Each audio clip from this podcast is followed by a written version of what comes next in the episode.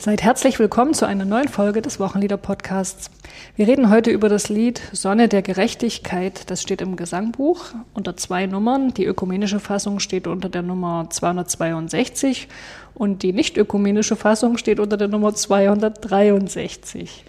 An dem Text haben verschiedene Autoren mitgewirkt. Die zähle ich nicht alle auf. Ähm, so richtig in die Gestalt gebracht, wie wir das Lied heute kennen, hat es dann Otto Riedmüller 1932. Die Melodie, da ist notiert Böhmen 1467, Nürnberg 1556, slash geistlich böhmische Brüder 1566.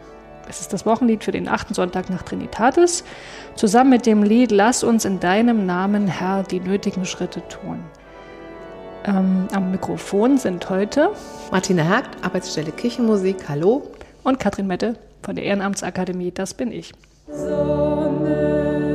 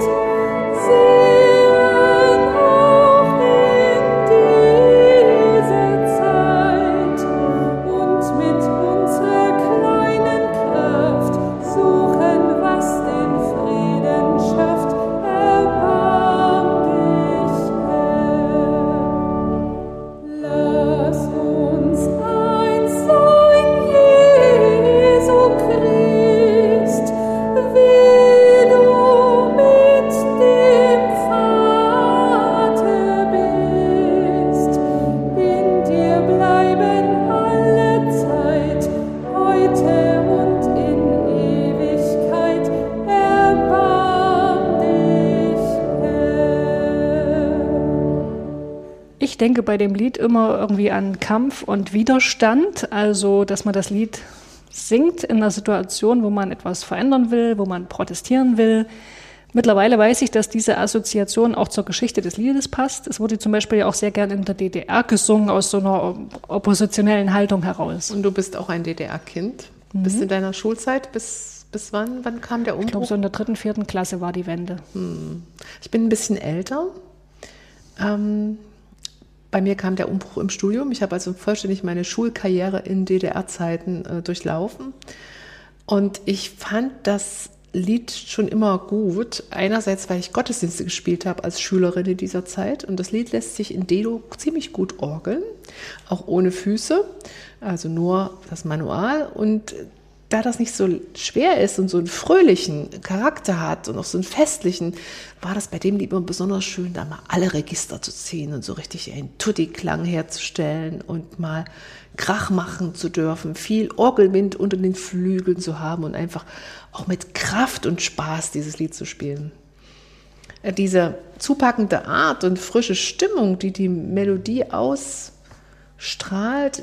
die kommt auch zusammen mit so ein paar biografischen Bezügen. Ich bin in der DDR-Zeit konformiert und da hatte gerade das Wort Gerechtigkeit, also auch der konsulare Prozess, ähm, Frieden, Gerechtigkeit und Schöpfungsbewahrung, eine ganz wichtige Bedeutung für mich als Jugendlicher in meiner Konfizeit und danach. Und das Gegenüber von Kirche und Welt oder ich habe es damals gesehen, Kirche und DDR-Staat, und die Hoffnung, dass irgendwie in der Kirche was aufbricht, was Neues, das in die Welt abstrahlt, das hatte eine große Bedeutung für mich. Ich glaube, es hat mich durch manches getragen, was ich da so erlebt habe. Ich hatte schon gesagt, diese Melodie kommt sehr fröhlich und zupackend rüber. Karl Christian Turst hat in seinem Buch Die Lieder des evangelischen Gesangbuchs geschrieben, das in der Gegenwart so beliebte Lied besitzt eine eindrucksvolle, über 500-jährige komplizierte Vorgeschichte. So einheitlich es wirkt, so verzweigt sind seine Wurzeln. Und das beginnt auch schon bei der Melodie. Im 15. Jahrhundert ist diese entstanden. Der Autor ist unbekannt, aber in einer Liedersammlung, Volksliedersammlung 1556 erscheint ein Bettlerlied mit dem Titel Der reiche Mann war geritten aus. Und diese Melodie, die taucht dann wenig später auch in den Gesangbüchern der böhmischen Brüder auf, jetzt aber mit einem geistlichen Text mit dem Anfang Mensch, erheb dein Herz zu Gott. Äh, auch in tschechischen Gesangbüchern kommt dieses Lied in dieser Zeit vor, wird abgedruckt und die Melodie ist, so resümiere ich mal, also fast 200 Jahre älter als der Text oder die Textgeschichte, denn die geht, so wie ich es hier lese, erst um 1700 los. Also, willst du was zu dieser komplizierten Entstehungsgeschichte durch die Jahrhunderte erzählen? Man kann diese komplizierte Geschichte vom Ende oder vom Anfang her erzählen. Ich fange mal an, sie vom Ende her zu erzählen. Und da geht sie so, der Pfarrer Otto Riedmüller hat um 1930 herum das Lied Sonne der Gerechtigkeit aus älteren Liedstrophen verschiedener Autoren zusammengestellt. Er hat den Kehrvers Erbarm dich Herr oder weiß nicht, ob man es Kehrvers nennt, aber so die diese Schlusszeile Endung, hm. hinzugefügt und außerdem diese Melodie, die du eben erwähnt hast, aus dem 16. Jahrhundert. Und fertig war das Lied, so wie es heute unter der Nummer 263 im Gesangbuch abgedruckt ist. Riedmüller hat das Lied 1932 in seinem Liederbuch für die evangelische Jugend veröffentlicht. Dieses Liederbuch trug den Namen Ein neues Lied. Und Riedmüller hat das Lied wohl als eine Art Weckruf an die Kirche in Deutschland äh, verstanden, sich sozusagen in der Zeit des heraufkommenden Nationalsozialismus mit dieser Ideologie auseinanderzusetzen. Wer war Otto Riedmüller? Otto Riedmüller ist geboren 1889 in Stuttgart-Bad Cannstatt in eine pietistische Familie hinein. Er war der älteste von fünf Geschwistern. Er hat in Tübingen Theologie studiert und danach hatte er verschiedene ja, berufliche Stationen inne. Ähm, er hatte wohl ein gewisses Talent, mit Jugendlichen umzugehen und übernahm deswegen auch 1928 die Leitung des Burkhardt-Hauses in Berlin Dahlem und wurde dann auch Leiter des Evangelischen Reichsverbandes weiblicher Jugend, der auch im Burkhardthaus angesiedelt war. Und dort hat er übrigens auch das Konzept der biblischen Jahreslosung entwickelt, mhm. die es heute immer noch gibt. Das hat der Riedmüller erfunden. 1932 ähm, veröffentlichte er dieses Jugendliederbuch, ein neues Lied, ne, habe ich schon gesagt. Und das wurde dann auch im Jungen Männerwerk äh, nochmal veröffentlicht. Und da hieß es der helle Ton. Und da stand auch das Lied Sonne der Gerechtigkeit drin. Äh, überhaupt gehen auf den Riedmüller viele Kirchenlieder zurück, die wir heute noch singen. Der Morgenstern ist aufgedrungen, der Text stammt von ihm. Das Wort geht von dem Vater aus. Er hat er nach einer Vorlage von Thomas von Aquin ins Deutsche gebracht. Oder Du Schöpfer aller Wesen, das basiert äh, auf einem Text des Ambrosius von Mailand. Mhm. Ja, der ist ja auch, woher kennen wir den? Nun kommt der Heidenheiland. Ist auch von Ambrosius von Mailand dein Lieblingslied. Erwähnenswert ist vielleicht noch die Position von Otto Riedmüller in der NS-Zeit.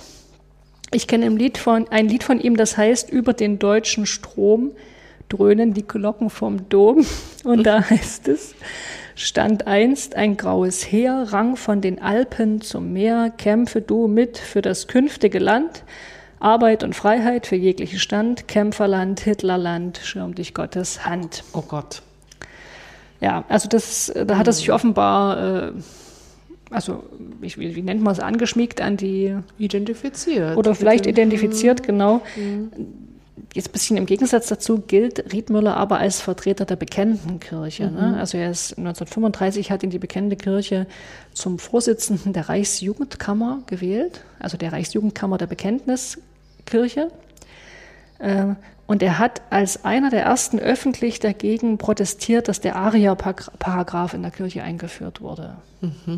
Also das ist ja sehr widersprüchlich und da haben wir wieder das Phänomen, da haben wir uns schon drüber unterhalten, dass sich Personen in der NS-Zeit natürlich nicht eindeutig verhalten haben, also wie wir uns das vielleicht heute gerne so in äh, Befürworter oder Gegner, Mahner, Rufer und Mitläufer einteilen würden. Das, das greift zu kurz. Ja, da muss man sich auch vor vorschnellen moralischen ähm, Bewertungen äh, hüten, finde ich so, ne? dass man da nicht immer gleich. Äh, ich habe gelesen, kriegt. dass Riedmüller schon 1938 gestorben ist. Er hat also den Kriegsbeginn gar nicht, Gar mehr nicht erlebt. miterlebt. Ja. Ich Hm. weiß aber nicht, woran er gestorben ist. Ne? Also f- vielleicht war er krank oder keine Ahnung. Das konnte ich irgendwie nicht in Erfahrung bringen. Ja, ich habe jetzt mal eben versucht, sozusagen die Entstehungsgeschichte des Liedes Sonne der Gerechtigkeit von hinten äh, aufzurollen. Man kann es natürlich auch von, von, vom Anfang an betrachten. In einer Kurzfassung geht die Geschichte vom Anfang her so. Im Jahre 1700 hat ein gewisser Michael Müller ein Psalmlied gedichtet mit vier Strophen. Das Lied hieß Sie wie lieblich und wie fein ist's, wenn Brüder friedlich sein. Wenige Jahre später wurde das Lied dann in einer erweiterten Fassung abgedruckt und zwar erweitert um zehn Strophen von Johann Christian Nehring. Äh, Johann Christian Nehring kennt man vielleicht, weil er einige Zeit lang Inspektor des berühmten äh, Waisenhauses in Halle an der Saale war. Ach, August Hermann Franke, dieses Waisenhaus, was August Hermann Franke gegründet hat, Genau. die Frankische Stiftung. Mhm. Heute sind das die Frankischen Stiftungen. Ähm, und genau, der Nehring war da eine Zeit lang Inspektor. Ähm, einige von diesen Strophen, die der Nehring gedichtet hat, die sind jetzt eben auch in unserem Lied drin. Und zwar sind das die Strophen 3 und 7.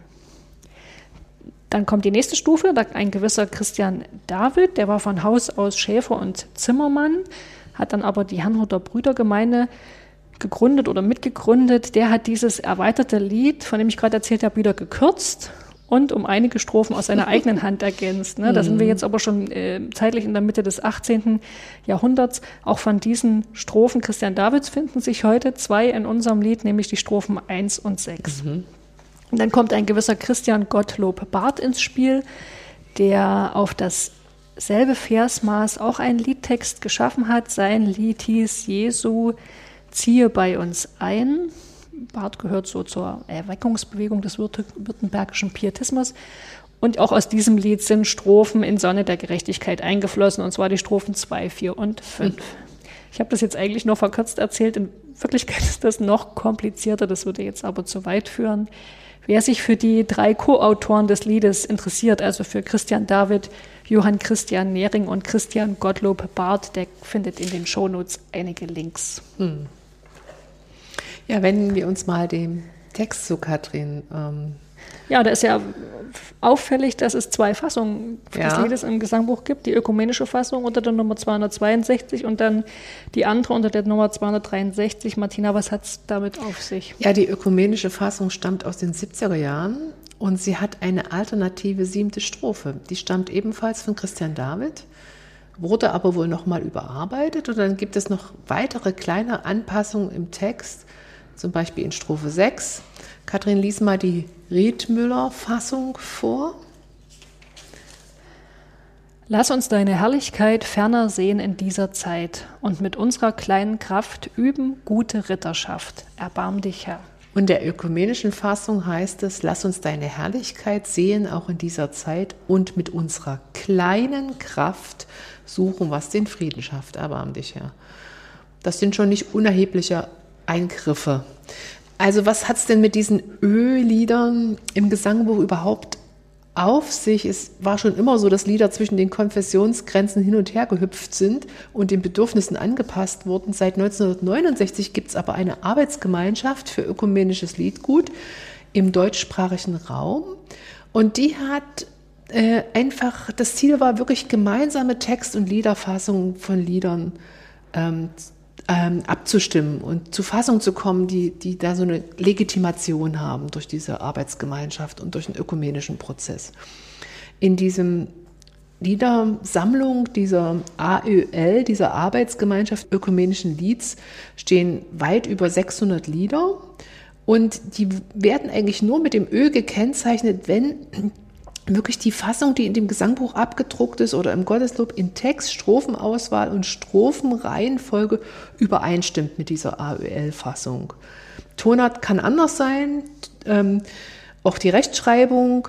Und wenn das aber nicht ganz so ist, sondern bloß eine Strophe zum Beispiel gleich ist oder die, die Strophen ähnlich, aber in anderen Abfolgen, dann wird so ein eingeklammertes Ö gesetzt was immer missverständlich ist, dass viele Lektoren, Prädikanten denken, wenn da Ö steht, das steht auch im Gotteslob oder in anderen Liederbüchern anderer christlicher Kirchen. Das ist natürlich nicht der Fall. Also es ist keine Garantie, dass ich den Text auch in den anderen Gesangbüchern finde, aber ich habe damit die Garantie, das ist eine ökumenisch abgestimmte Textfassung. Und das ist doch schon sehr viel wert, wenn wir ins Gespräch kommen, wie wir was verstehen.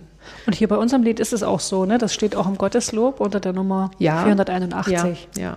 Und die Ritterschaft ist eben äh, rausgefallen in unserer Beispielstrophe und ähm, durch das Wort, wir suchen äh, mit unserer kleinen Kraft etwas, was den Frieden schafft. Das ist eigentlich auch gut zu verstehen.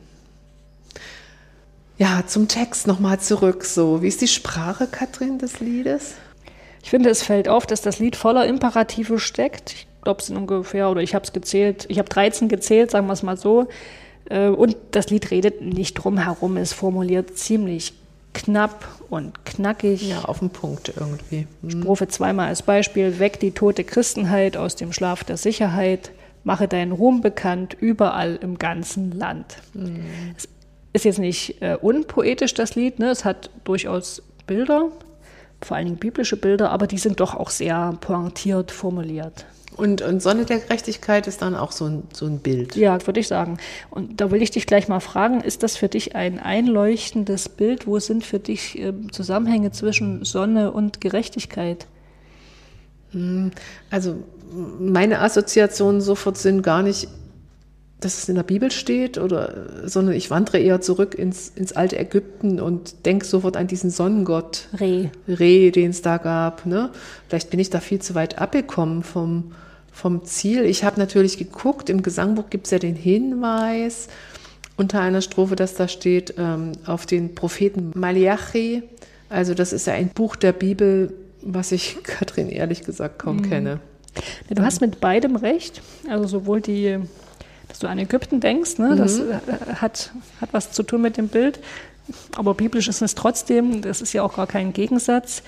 Wenn man sich den biblischen Befund anschaut, sieht man, dass Jahwe, also der, der Gott des jüdischen Glaubens und auch unser Gott, an der Bibel an vielen Stellen die Funktion altorientalischer Sonnengottheiten mhm. übernimmt. Mhm. Also da sieht man auch mal wieder, wie eng so diese biblischen genau. Gottesbilder mit den vorhergehenden Religions... Ja, oder gleichzeitig existieren. Ja, ne? Die Kulturen waren mhm. doch auch viel in Kontakt in miteinander Austausch. und da hat sich viel entwickelt. Mhm. Ich sage dir mal so ein paar Beispiele, ne, wo das in der Bibel zu greifen ist. Also es gibt Bibelstellen, wo Gott explizit als Sonne bezeichnet mhm. wird. Psalm 84, denn Gott, der Herr, ist Sonne und Schild. Der Herr gibt Gnade und Ehre, er wird kein Gutes mangeln lassen den Frommen. Oder in der Offenbarung im Kapitel 22, da heißt es, und es wird keine Nacht mehr sein und sie bedürfen nicht des Lichts einer Lampe und nicht des Lichts der Sonne, denn Gott, der Herr, wird über ihnen leuchten und sie mhm. werden regieren von Ewigkeit zu Ewigkeit. Das Wort da ist es relativ explizit. Es gibt auch so, ich sag mal, untergründige Verbindungen. Zum Beispiel, wenn du an den aaronitischen Segen denkst. Ne? Mhm. Der segne dich und behüte dich. Und dann geht's weiter. Der Herr lasse leuchten. Sein Angesicht Genau, das ist das Bild Mhm. einer Sonne, die über dir aufgeht, ohne dass das jetzt so explizit Mhm. genannt wird. Denk an Klagelieder 3, 23. Die Güte des Herrn ist, dass wir nicht gar aus sind. Seine Barmherzigkeit hat noch kein Ende, sondern sie ist alle Morgen neu, nämlich dann, wenn die Sonne aufgeht, wenn es wieder hell wird. Man findet sogar noch Spuren eines Sonnenkultes in den Texten des Alten Testaments, der wahrscheinlich unabhängig von der Jahwe-Verehrung ähm, bestanden hat und erst später eine Verbindung mit ihm eingegangen ist, aber auch bekämpft wurde, ja, weil man dachte, das ist ja jetzt quasi eine Konkurrenz zum, zum Jahwe-Glauben, zum Monotheismus. Und dann gibt's eben noch diese interessante biblische Spur, die du gerade schon erwähnt hast, die auch wieder zu unserem Lied führt, der Prophet Malachi. Da heißt es im dritten Kapitel, euch aber, die ihr meinen Namen fürchtet, soll aufgehen die Sonne der Gerechtigkeit. Und hier ist eben dieser Konnex ne, zwischen Sonne und Gerechtigkeit eine Verbindung, die sich auch in den anderen Kulturen des alten Orients findet. Also da sind die Sonnengottheiten auch die Gottheiten, die in der Lage sind, Gerechtigkeit durchzusetzen. Und auch in der Bibel wird das quasi in einem Zug genannt, ja, Gott, Sonne, Gerechtigkeit. Und nun muss man allerdings wissen, jedenfalls habe ich das so verstanden, ähm, die Gerechtigkeit Gottes ist was anderes als das, was wir uns so landläufig unter Gerechtigkeit vorstellen, sondern in der Bibel ist Gerechtigkeit Gottes fast ein Synonym für Gnade, Barmherzigkeit, Freundlichkeit Gottes. Ne? Also das heißt, dass er Gerechtigkeit durchsetzt, bedeutet, dass er den Armen, den Unterdrückten, den Hungernden äh, hilft, sie unterstützt, sich ihnen zuwendet. Also weil die, jetzt würde ich nochmal sagen, die Verbindung zwischen dem Bild der Sonne und Gerechtigkeit ist, ähm, dass die Sonne eben Leben spendet, Wärme, äh, Kraft. Ne? Und genauso ist es mit der Gerechtigkeit Gottes, die gibt denen, die es brauchen, Energie. Energie, ähm, Lebenskraft, neue Hoffnung. Und wenn man jetzt mal dieser Deutung folgt, dann hätten wir hier also in Strophe 1 die Bitte vor uns, dass die Kirche, um die geht's ja, äh, sich wieder erinnert, auf wessen Seite Gott eigentlich steht. Auf der Seite derer, denen es schlecht geht, heute, die ein geringes Einkommen haben, mit starken Einschränkungen leben müssen, ne? die abhängig sind von anderen. Also Sonne der Gerechtigkeit, gehe auf zu unserer Zeit. Lass die Kirche sich wieder besinnen auf ihren Auftrag, ähm, den, die, die biblische Gerechtigkeit Gottes sozusagen der nachzufolgen. Strophe 2 sehe ich auch so ein bisschen auf dieser Linie. Da ist zwar jetzt nicht von Kirche die Rede, aber von der Christenheit. Martina, magst du mal vorlesen? Aus der Nummer 263 Weck die tote Christenheit aus dem Schlaf der Sicherheit. Mache deinen Ruhm bekannt überall im ganzen Land. Erbarm dich, Herr. In Strophe 1 war die Welt erwähnt. Ne, brich in deiner Kirche an, dass die Welt es sehen kann. Jetzt hier in Strophe 2 äh, ist es die, das ganze Land. Also jedenfalls in der Riedmüller-Fassung. In der ökumenischen Fassung ist es anders ausgedrückt. Weckt die tote Christenheit aus dem Schlaf der Sicherheit, dass sie deine Stimme hört, sich zu deinem Wort bekehrt. Martina, Schlaf der Sicherheit. Was fängst du damit an? Na, Schlaf der Sicherheit bezieht sich für mich gleich auf die Christenheit. Ne? So habe ich das jetzt gleich in den engen Zusammenhang gele gelegt. Äh, und dieses Wecken, die tote Christenheit aus dem Schlaf der Sicherheit, das ist vollkommen klar, dieser Schlaf, den die Christenheit schläft, der ist nicht gesund. Das ist Stillstand, das ist Fassade, da ist nichts Lebendiges drin. Also das hatten ja Menschen in der Geschichte unserer Kirche immer wieder. Das Gefühl, hier etwas bewegen zu müssen, weil etwas eingeschlafen ist, dass die ihre Kirche aufwecken müssen. Und wenn man es mal in die Kirchengeschichte transportiert, hat das zu den großen pietistischen Erweckungsbewegungen geführt. Also teilweise waren es wie Wellen, die immer wieder durch die Christenheit gegangen sind, Erweckungswellen, die die Bekehrung des Einzelnen und dieses Glaubenserlebnis in praktisch christlicher Lebensweise betont haben. Und das waren wie Rufer, diese Wecker und Erwecker und Erweckten für eine geistliche Erneuerung. Ich finde, das ist schon sehr, sehr wichtig. Diese Erweckungsimpulse haben uns ja zu Lebendigkeit verholfen als Kirche. Teilweise waren sie sehr reinigend für diese Amtskirchen, die festgefahren und vertrocknet waren. Aber manchmal haben sie auch sehr seltsame Blüten getrieben und äh, auch manchmal in den neuen, ernsthaften und teilweise auch unversöhnlichen Streit über die richtige Nach Jesu Nachfolge unsere Kirche gespalten.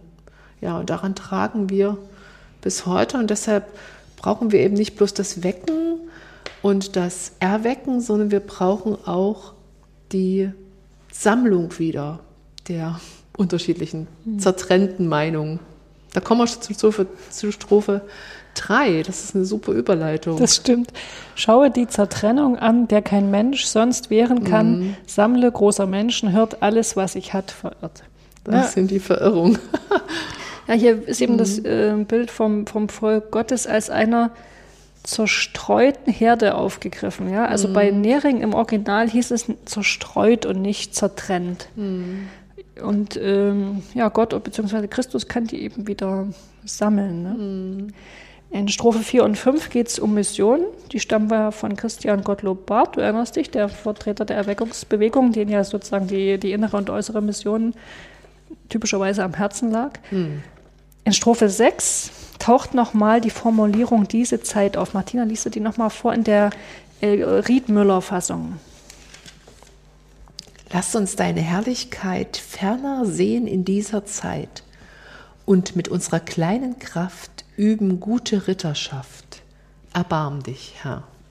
In Strophe 1 war von unserer Zeit die Rede, mhm. Sonne der Gerechtigkeit, gehe auf in unserer Zeit. Und hier ist es diese Zeit, du merkst, es ist so ein Lied, das zielt eben explizit auf die Gegenwart. Mhm. Ne? Und die vielen Imperative weisen die Gegenwart automatisch als bedürftig aus. Und da steckt eben die Diagnose drin, so wie es jetzt ist, ist es nicht gut, nicht so wie Gott es haben will und deswegen muss was passieren. Und das ist eben dieser kämpferische, widerständische, widerständige Gestus des Liedes, finde ich. Hm. Also ich setze vielleicht nochmal so am Schluss dieser Textbetrachtung eine Klammer. Ich finde es schon sehr erstaunlich, dass wir hier eine Textfassung und eine Liedfassung und Melodiefassung haben, die so ein einheitliches, kraftvolles Bild oder kämpferischer Gestus, sagst du, abbildet und die ist doch von so vielen Leuten, da haben so viele Leute dran mitgeschrieben und rumgebastelt und ausgetauscht. Und ich kann mir das nur so zurechtdrücken, dass diese Texte, alle, die hier dran mitgewirkt haben, diese Texte sehr viel Glaubensmut und missionarischen Eifer miteinander teilten und auch denen das hier und jetzt in dieser Zeit die Lebenswirklichkeit ihrer Kirche so, so wichtig war und die Einheit der Christen dass sie, weil sie dasselbe Ziel hatten, irgendwie in, in, am Ende doch einen Text aus einem Guss äh, uns überlassen haben. Gut, die haben ja auch nicht zur selben Zeit alle geschrieben, sondern die haben ja fortgeschrieben, mhm. einer am anderen. Oder Herr Ried Müller hat dann ganz besonders begabt, das wirklich so irgendwie zusammengebunden. Mhm. Sag mal was zur, zur Melodie. Bitte. Ja, zur Melodie, das ist auch sehr interessant. Die hat ja richtig Schwung, die ist lebendig in einem fröhlichen D-Dur. Und die kommt mit so einer aufrüttelnden Selbstverständlichkeit her, fast ein bisschen naiv und einfach, würde ich sagen. So wie der Kanon vom Aufgang der Sonne mhm. hat sie so tonmalerische Qualitäten. Die beginnt nämlich beim Grundton Sonne der Gar und geht genauso auf, wie man sich dies Aufgehen der Sonne ja, am Horizont stimmt. vorstellt. Da stehen zu, zunächst zwei sehr markante Intervalle. Na, na, na, na, ta, tü, ta, ta. Die Quarte, na, na, na, na, na. Vier Töne auseinander.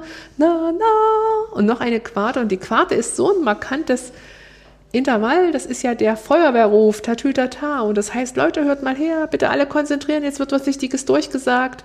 Fanfarenartiger Weckruf. Und mit diesen großen Sprüngen zwei Quarten übereinander und flux ist eine Oktave geschafft. Also wir sind vom Grundton einfach nochmal in der hohen Lage schon bei der nächsten Oktave angekommen und dann noch diese dicken, vier getragenen halbe Noten. Sonne, Dirga.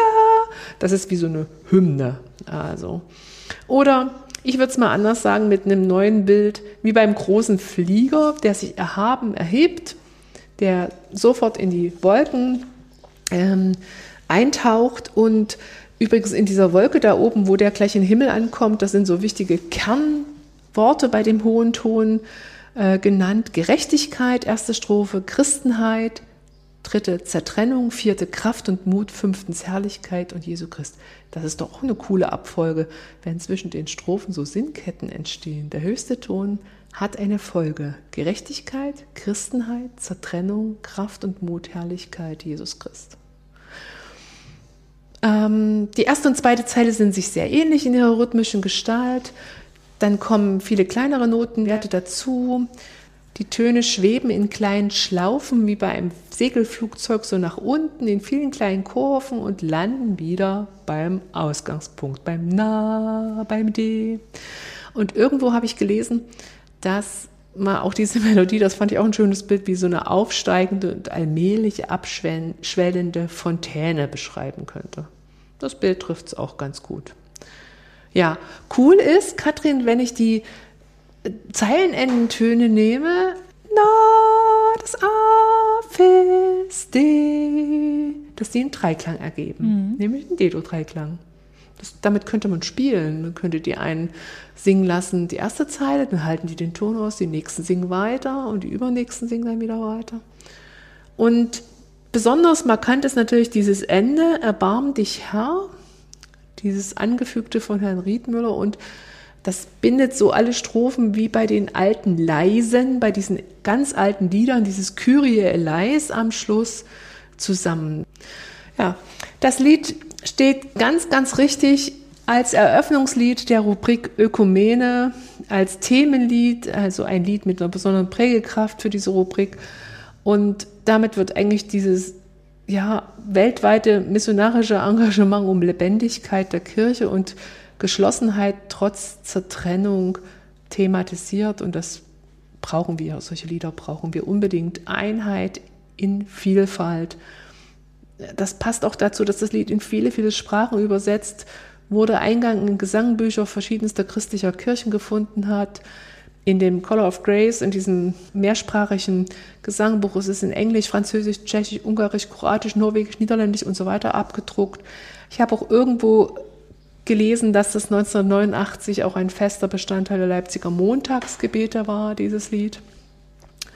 Und überhaupt bietet es ganz, ganz viele äh, Einsatzmöglichkeiten bei ökumenischen Gebeten, aber auch zu den Themen Pfingsten, ja, Reformation, Erneuerung, Kirche, Sammlung, Sendung, Mission. Ja. Wenn du das begleitest, würdest du da dieses Fanfarenartige auch rausarbeiten und unterstützen oder würdest du eher zum Beispiel eine Orgelbegleitung wählen, die so ein bisschen kontra dem Ganzen, dem Fanfarencharakter kontra gibt? Na, ich würde mir sehr genau überlegen, wo steht denn im Ablauf dieses Lied? Soll es der Paukenschlag sein, Mut und wir haben die Kraft, ähm, die Welt zu verändern? Dann würde ich eher dieses wirklich tösende und, und kraftvolle mitgeben. Wenn es aber so ist, dass es, dass wir in, in uns hören sollen oder reinschauen sollen und nachdenken sollen, dann würde ich eher was etwas Verhalteneres zur Begleitung wählen. Das kommt wirklich ein bisschen auf ein Geschick des Instrumentalisten, des Organisten an. Geht das auch a cappella, das Lied? Funktioniert sofort. Es ist besonders die Melodie, dass die so nach oben hopst da im Anfangsteil, aber sie lässt sich sehr schön singen. Mhm.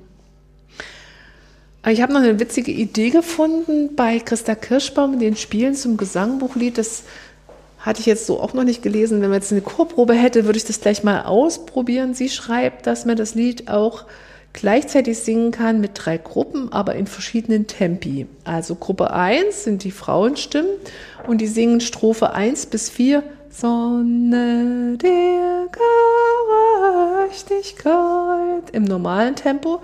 Eine Gruppe 2 singt zur selben Zeit los, singt aber halbes Tempo. Sonne der und die Männerstimmen, die bilden Gruppe 3 und die singen nochmal doppeltes Tempo, also zweifach so lang wie die erste Gruppe. Und äh, natürlich schaffen die Männer nur eine Strophe, die Strophe 7. Die fangen mit Lob, Kraft und Lob an, also aus der Fassung von Riedmüller. Die zweite Frauengruppe singt die fünfte und sechste und die erste Gruppe singt erste bis vierte Strophe. Kathrin, das probieren wir wenn wir die nächste Chorprobe haben. Ach so, ich dachte jetzt gleich. Nein, wir können ja nicht dreistimmig singen, genau. leider. Okay.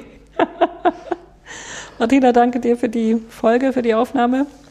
Ich freue mich schon auf unsere nächste Folge des Wochenlieder-Podcasts. Ja, hat Spaß gemacht. Danke. Schreibt uns gerne eine E-Mail an wochenliederpodcast.evlks.de.